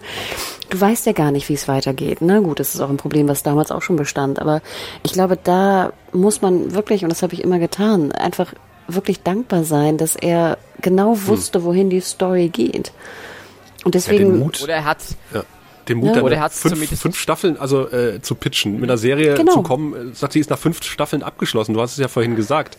Die waren ja sonst immer darauf angelegt, unendlich lange zu laufen und von vornherein zu sagen, nee, nach fünf Staffeln ist die Geschichte auserzählt das ist schon Hammer. Ja. Total. Und dass der Sender es auch mitgemacht hat, ne? teils, teils. Aber ähm, das ist wirklich, also, und das, und deswegen hast du diese kleinen Samen, ne? die so toll hm. sind. Ich finde, das, das, das, manchmal sitze ich, als ich den letzten Rewatch gemacht habe, der wie gesagt schon ein bisschen her ist, sitze ich davor, auch gerade bei so einer eher Füller-Episode und denke, wie genial ist das denn bitte? Es gibt keine andere Serie, die ich kenne, wo so früh solche Hinweise gedroppt sind, die so ein Payoff nachher haben. Ne? Weil ja. das machen ja auch viele. Sie droppen irgendwas und nachher vergessen sie es. Nein, du kriegst den Payoff und du kriegst ihn nicht nur einmal, du kriegst ihn sozusagen doppelt und dreifach zurück. Und sie spielen auch mit Klischees, das finde ich hervorragend. Ne? Wenn du jetzt so die erste Folge guckst oder die erste Staffel, denkst du, du hast so alle durchschaut. Du weißt genau, also Londo mhm. ist halt der, der etwas clowneske, äh, gescheiterte Botschafter, JK ist der fiese Möb, der Bösewicht, der Intrigen spinnt. Und dann äh, spätestens ab der zweiten, dritten Staffel, äh, nö, April, April, das ist jetzt alles anders. Und das ist Wahnsinn. Das war halt auch wirklich alles neu. Das habe ich so noch nicht gesehen, außer bei, die Entwicklung der Figuren, das ist genau also eine der wesentlichen Stärke. Also wenn du dir anschaust, es gibt ja dann auch in der, in der letzten Folge diese schöne Szene, wo sie dir mehr oder weniger nochmal den ersten und den letzten ja. Auftritt zeigen. Und äh, also das verbildlicht dir einfach auch nochmal die Reise, die, all die alle Figuren mehr oder weniger gemacht haben und die Entwicklung, die sie durchgemacht haben. Und das ist einfach auch etwas, das Babylon 5 so wahnsinnig auszeichnet. Und, und da möchte ich, wird ja oft über, wir, uns wird ja oft vorgeworfen, wir hacken zu sehr auf Disco rum. Ich möchte jetzt mal wieder auf Voyager rumhacken, mein Lieblingshack-Thema. Äh, es gab mal einen schönen Artikel von, von Zukunftia, falls ihr das kennt. Ja. Da ging es, der heißt Hurra, wir altern. Nämlich, dass wir mit den Star Trek-Serien mitgealtert sind. Also der etwas verrückte alte Onkel da, äh, die Kinderserie TOS, was ja ein bisschen, ein bisschen kindlicher ist. Dann das heranreifende TNG, was so ein bisschen äh, unsere ersten moralischen Kompasse vielleicht ein bisschen gesetzt hat.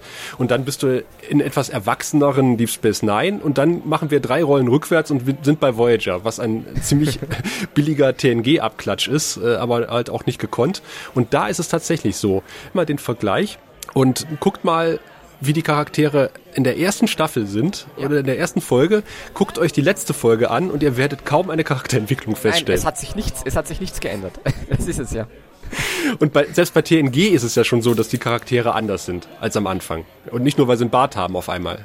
Ich mochte hm? ja Voyager. Also es oh. ist nicht, nicht so sehr, also, aber ich habe es wahnsinnig gerne geguckt. Ich habe sogar Enterprise wahnsinnig gern geguckt. Sorry. Also Voyager mag ich grundsätzlich auch, weil es, weil es halt nochmal man, es ist zwar richtig, es ist quasi ein TNG-Abklatsch, aber es ist für mich trotzdem noch schönes, klassisches, altes Star Trek. Genau. Mit Enterprise habe ich mir schon etwas schwer getan. Es wurde ja dann besser ab der dritten Staffel. Die ersten beiden Staffeln, da kam mir vor, es sind ihnen einfach die Ideen ausgegangen und es waren einfach Berman und Braga äh, kreativ schon ausgebrannt. Sie wussten mehr oder weniger nicht mehr, was sie tun sollen können.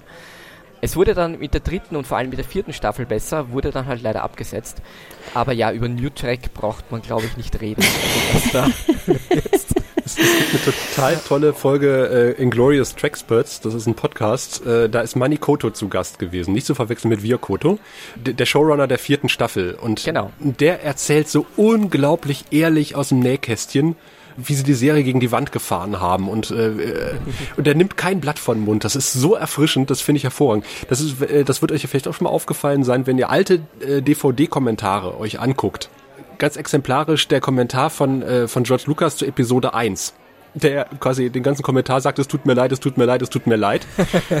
und äh, wenn ihr moderne DVD- oder Blu-ray-Kommentare euch anguckt, die sind durchinszeniert und choreografiert. Es äh, sagt keiner irgendwas, äh, was, was irgendwelche juristischen Konsequenzen haben könnte. Und äh, in alten DVD-Kommentaren sind die noch erfrischend ehrlich. Das finde ich, finde ich total toll. Ja Gott, auch die Angst vor Twitter und Instagram, ne? Dass irgendwas ja, raus, ja. rausposaunt wird irgendwie. Ja, stimmt. Ich habe auch aufgehört, ich guck, höre gar nicht mehr so viele ähm, Kommentare, also neue, ne? Logo. Man hat ja auch nicht mehr so viel DVDs und Blu-rays, ne? Ist ja auch ein bisschen ja, schade fast, ne? Ich glaube tatsächlich, die letzten Audiokommentare, die ich mir angehört habe, waren eh von Babylon 5 so irgendwie, weil es mich halt wirklich dort, weil ich dort auch die stärkste Verbindung dazu habe und weil es mich am meisten interessiert hat, ganz einfach. Also egal, was jetzt, ob jetzt die Cast oder GMS, was sie dazu zu sagen haben, aber danach könnte ich mich fast gar nicht mehr erinnern, dass ich nochmal einen angeworfen ich hab, habe. Dank eures Podcasts habe ich erstmal sozusagen meine alten Boxen abgestaubt und habe die äh, Babylon 5 Box aufgemacht und habe meinen Piloten von hier, also ne, The Gathering wieder rausgeholt mhm. und habe geguckt, ob ich die ähm, Audiokommentarversion habe oder nicht. Und hast du? Nein. Nein. Auf der deutschen waren die nie drauf. Aber es ja. war die UK-Version. Ich habe die UK-Version.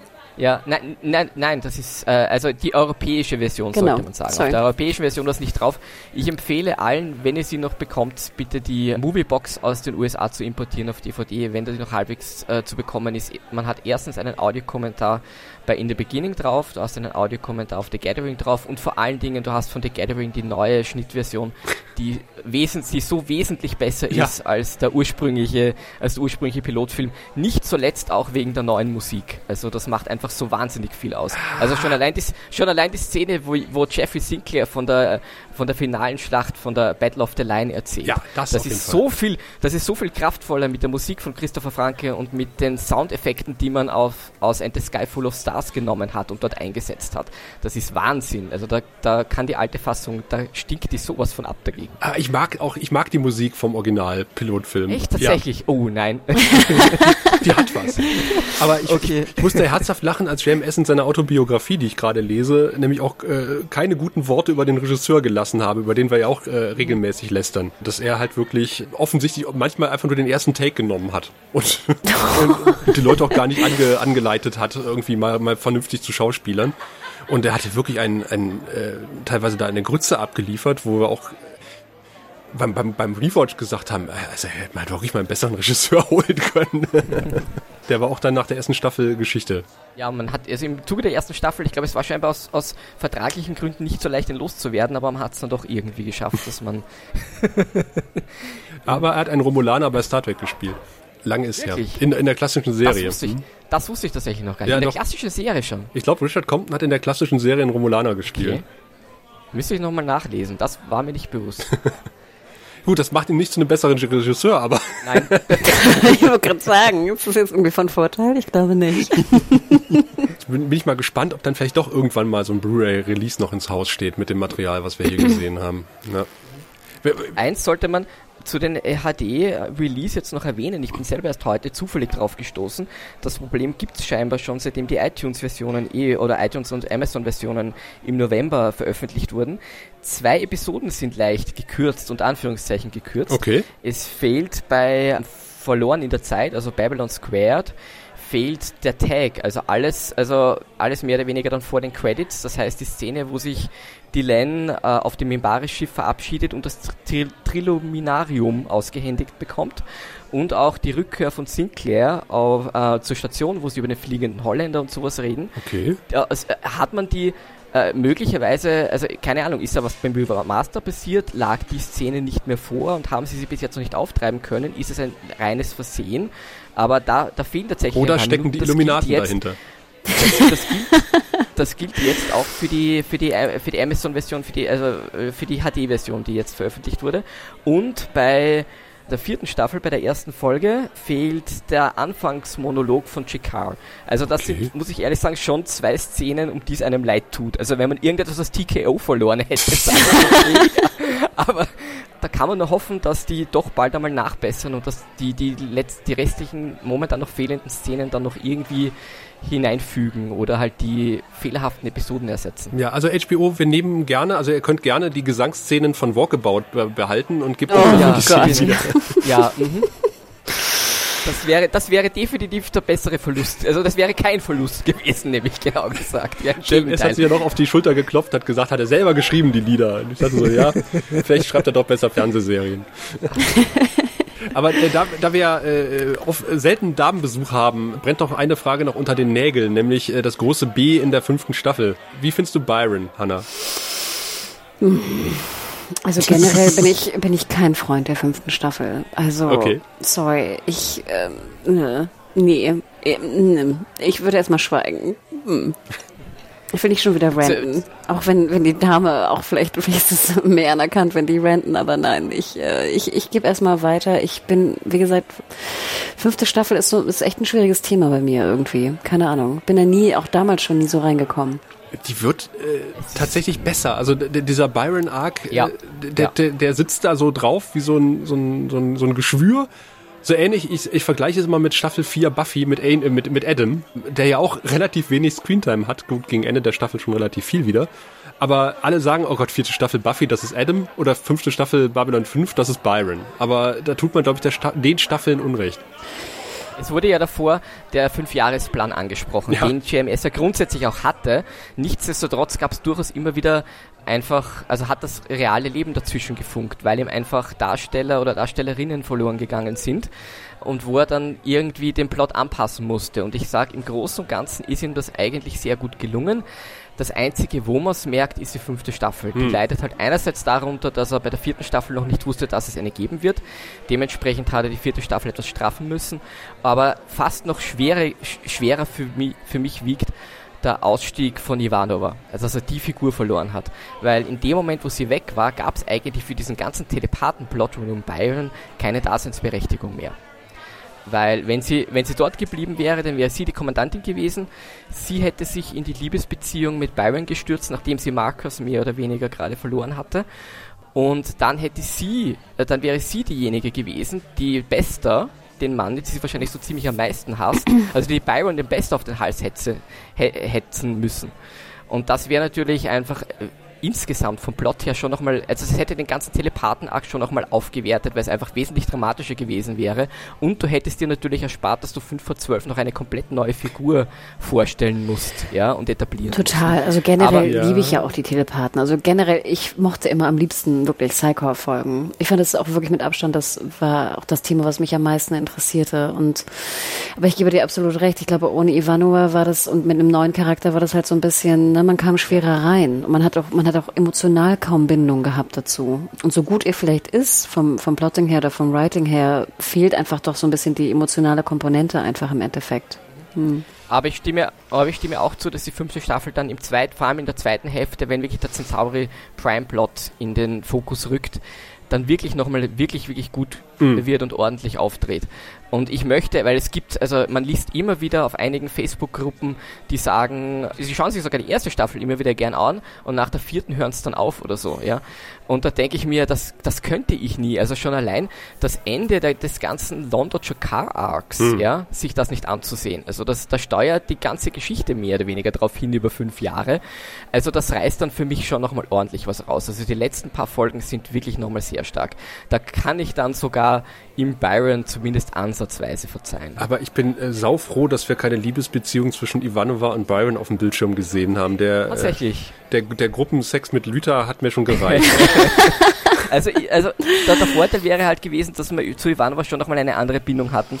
Und ich denke, und ich denke halt, wenn sie da diesen Zwiespalt gehabt hätte zwischen ihren neuen Liebhaber jetzt und halt der Verantwortung der Station gegenüber, das hätte dem Ganzen schon nochmal einiges mehr an Gewicht gegeben. Ich mochte die Liebesplots auch immer sehr gern, ehrlich gesagt. Auch mit Talia und so. Ich fand das super interessant damals.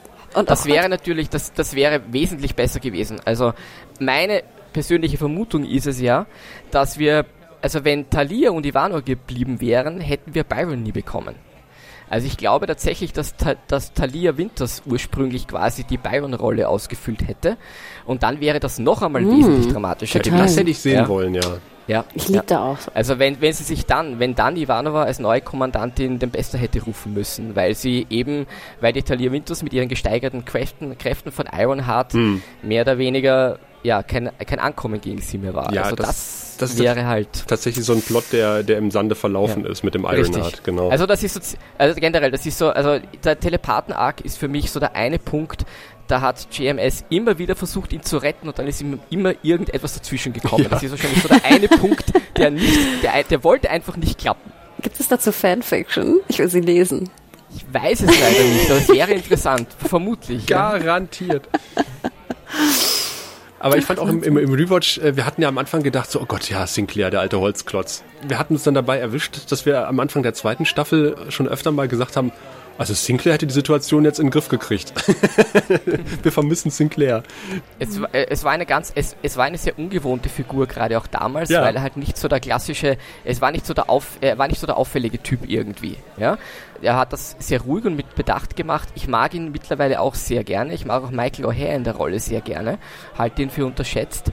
Bin aber trotzdem in erster Linie, muss ich sagen, Sheridan-Fan. Ich finde schon, dass Bruce Boxleitner, also dass mit, mit ihm in der zweiten Staffel nochmal einiges an Schwung hineingekommen ist, Ja. dass der auch der Serie insgesamt gut getan hat. Aber die Charakterentwicklung auch, äh, da bin ich jetzt bei Hannah in der fünften Staffel, was, was, was Präsident Sheridan betrifft, Oh Mann, also die, die, die, die haben die Sheridan doch ziemlich demontiert in der fünften Staffel. Also er trifft da wirklich eine bescheuerte Entscheidung nach der nächsten. Der ist als Präsident einfach ungeeignet, muss man ganz ehrlich sagen. Ich finde ihn auch ziemlich hölzern, ehrlich gesagt. Also ich finde auch, er wird zu Unrecht so fertig gemacht, wie er fertig gemacht wird. Aber ich finde ihn auch weit von gut. Du meinst jetzt. Sinclair? Sinclair, ja, sorry. Ja, ja. Ja, ein, sympathischer Holzklotz. Genau, ja. So ein bisschen. Also, ähm, und Boxleiter ist einfach wirklich ein Sympath hoch 10, ne? Und auch so, Ja. ich glaube, es ist ja auch bekannt, dass er bei den, ne, dass er immer so sehr hinter Babylon 5 stand und sehr, glaube ich, auch gute Laune irgendwie, ne, vorangebracht hat und da sehr einfach gepusht hat, ne, diese Brand. Ja, und die, und die Werbetrommel auch sehr gerührt hat. Und das merkst du auch, finde ja. ich, ne, dass der wirklich so mit dem ganzen Herzen dahinter steht. Und bei Sinclair dachtest du immer, der, weißt du, auch der würde lieber jetzt auch in der Bar sitzen und ein Bier trinken oder so. Ja gut, ich meine, da gab es ja auch die, die, diverse Hintergründe, warum, äh, Ja. Ja. warum das so ist, wie es gewesen ist. Ne? Aber klar, äh, Sheridan ist einfach, oder Boxleiter ist der Leading Man. Ja, Also wenn du einen Total. Leading Man brauchst, castest du Boxleitner. Ja, Zumindest in den Wahnsinn. 90ern. Ja. Wie viele Serien man schon mit ihm gesehen hat, ne? Stimmt. Ja. Stimmt, stimmt. Ach, interesting. Ach, wie schön.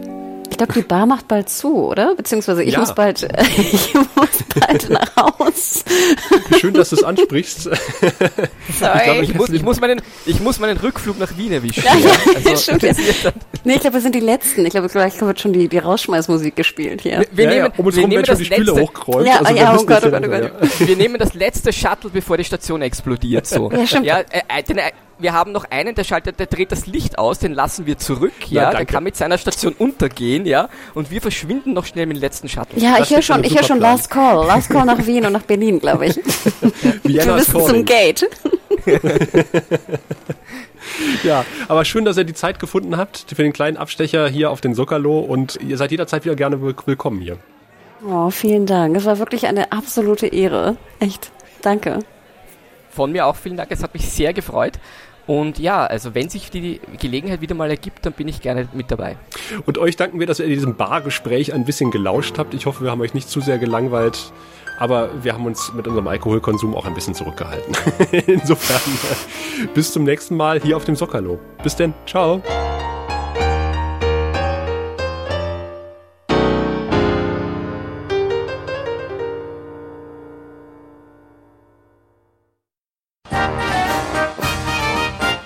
Eine Produktion des Podcast Imperiums.